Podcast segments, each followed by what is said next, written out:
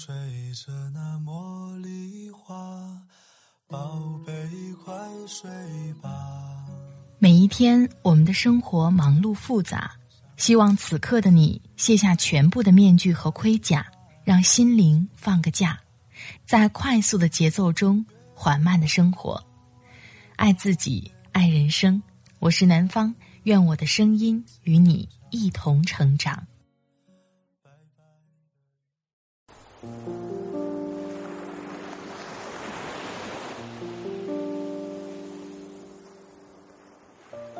嗨，你好，这里是快节奏慢生活，我是南方。今天你过得好吗？有句话叫做“圈子不同，不必强融”。你属于哪个圈子里的人，是什么决定的呢？是你的位置，是你的价值。最近从北大毕业的三个女生，十年后重新聚在一起的视频冲上了热搜。今天把小椰子的文字分享给你，希望能给你带来一点启发。北大高端朋友圈冲上热搜第一，进高层次的圈子有多重要？前几天看到这样一条视频冲上了热搜，三个女生以前是同个寝室的，从北大毕业十年后重新聚在一起。谈论目前的情况。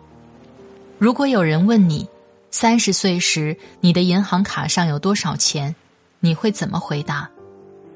这三个女生都给了相同的答案，七位数。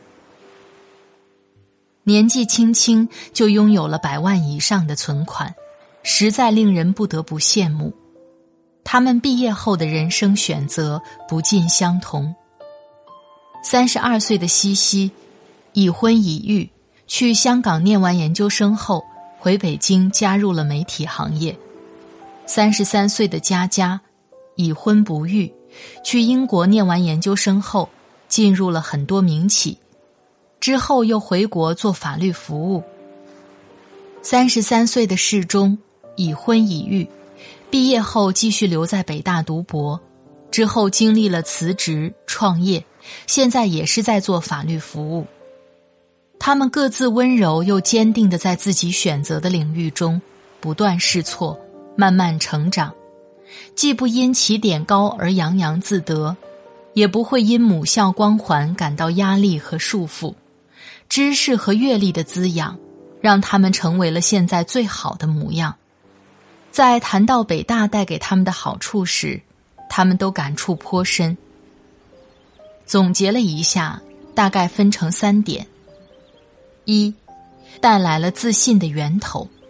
生活中不管面临什么问题和困难，首先想到的就是，北大我都考得上，没有什么是解决不了的。二是他们价值观、思维模式的起点，让他们崇尚理性，拥有更多、更广阔的看问题视角。三，朋友的影响。大学的友谊会带来积极的助力，甚至会影响一个人的建模，有深远的意义。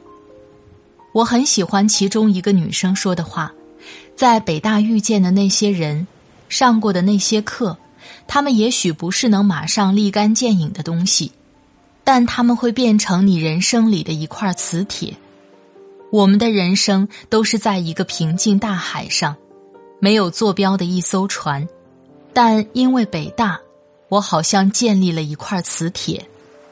这块磁铁是在遥远的海岸线上，让你的船慢慢往那个方向去开。这对我来说很重要。听高学历的人在一起聊天，真的很让人受益，谦虚通透又逻辑自洽。三个女生温柔、积极、有力量，让人对他们北大高端朋友圈羡慕不已。他们的精彩人生从踏入北大那天开始，平凡如我的人生停滞在离开校园的那天，日复一日，平淡如水。讲话都好有水平，而我只会阿巴阿巴。高等教育所带来的，并不只是金钱上的回报，重要的是会让人获得一种生命力。尽管这种生命力必然有世俗意义上的结果，指向财富，指向地位，但让人叹服的，却不是财富和地位，而是滚石上山一样的绵绵不绝的与生命之短暂、人生之艰难起伏对抗的心力和生命力，以及将周围人凝聚在一起，给他们安全感的能力。看了他们的经历，我才知道，进高层的圈子真的很重要。名校不能确保人生的上限，却能设定人生的下限。给你带来的不仅是足以写在简历上的骄傲谈资，更是看世界的角度、处理问题的思维模式，以及能影响你一生的格局。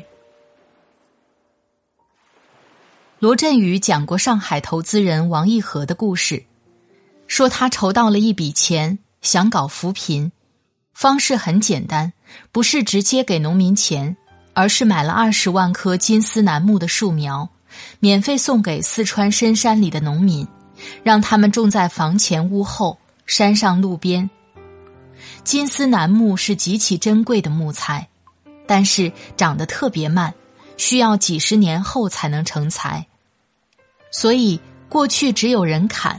没有人种，野生的金丝楠木现在也非常罕见。王义和把树苗免费送给村民，就一个条件：种下去后，短期内你不许卖。村民在房前屋后种上这么一百棵，几十年后怎么也值几十万了。更有意思的是，这几十年的时间，你该干嘛干嘛，不用为这些树操心。这个世界上居然有这样确定的事，只要你肯等，而且不需要你多做什么，这个长期确定性的收益就在那里。同理，名校带给一个人的也是这种长期确定性的收益。毕业之后，十年、二十年、三十年，大家分头奋斗，突然有一天就发现自己的同学都成长为了各行各业的中坚力量。平时不联系的同学，在你需要的时候，突然就成了你城市的助力，你也能分享到他们成功带来的光芒，你能从他们身上不断的学习，不断的认知升级，不断的借鉴，而这也是名校所带来的复利。经济学上有个很有意思的词，叫同群效应。指的是一个人的行为不仅受到价格、收入等个体自身经济利益的激励影响，同时也会受到周围与他相同地位人的影响。就像昨天看到的一条新闻：北大的物业小哥六战法考终于上岸，圈子的重要性不言而喻。物以类聚，人以群分。一旦人们形成了有共性的群体，这种共性就会强化，从而进一步影响群体中的个体。我们可以从中得到什么启发呢？如果你想戒烟，那么就到一个没有人抽烟的环境里；如果你想提高自律，那么就找一个高度自律的朋友圈儿；如果你想变得更优秀，那就去结交一些优秀的朋友。如果你想拥有高质量人脉，站在更高的维度看世界，就把自己逼进名校。要想融入好的圈子，你必须提高自己的核心价值，或是能提供圈内人需要的资源，这样别人才会接纳你。好圈子的价值才能真正为你所用。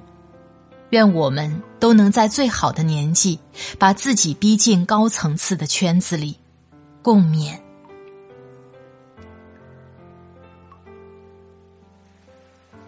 好了，我亲爱的朋友，感谢你的收听。想要进入更高层的圈子，不是说不可能，不是说一定要强融，而是要先提高自己的核心价值。有着价值，拥有资源，那么不用强融你就属于这个圈子。在这里特别感谢作者小椰子。如果喜欢欢迎关注他的公众号精读如果喜欢我的节目我的声音欢迎下载喜马拉雅 app 搜索快节奏慢生活或是南方 darling 关注我第一时间收听温暖。好了今天的节目就到这里我们下期再会。祝你晚安今夜好梦拜拜。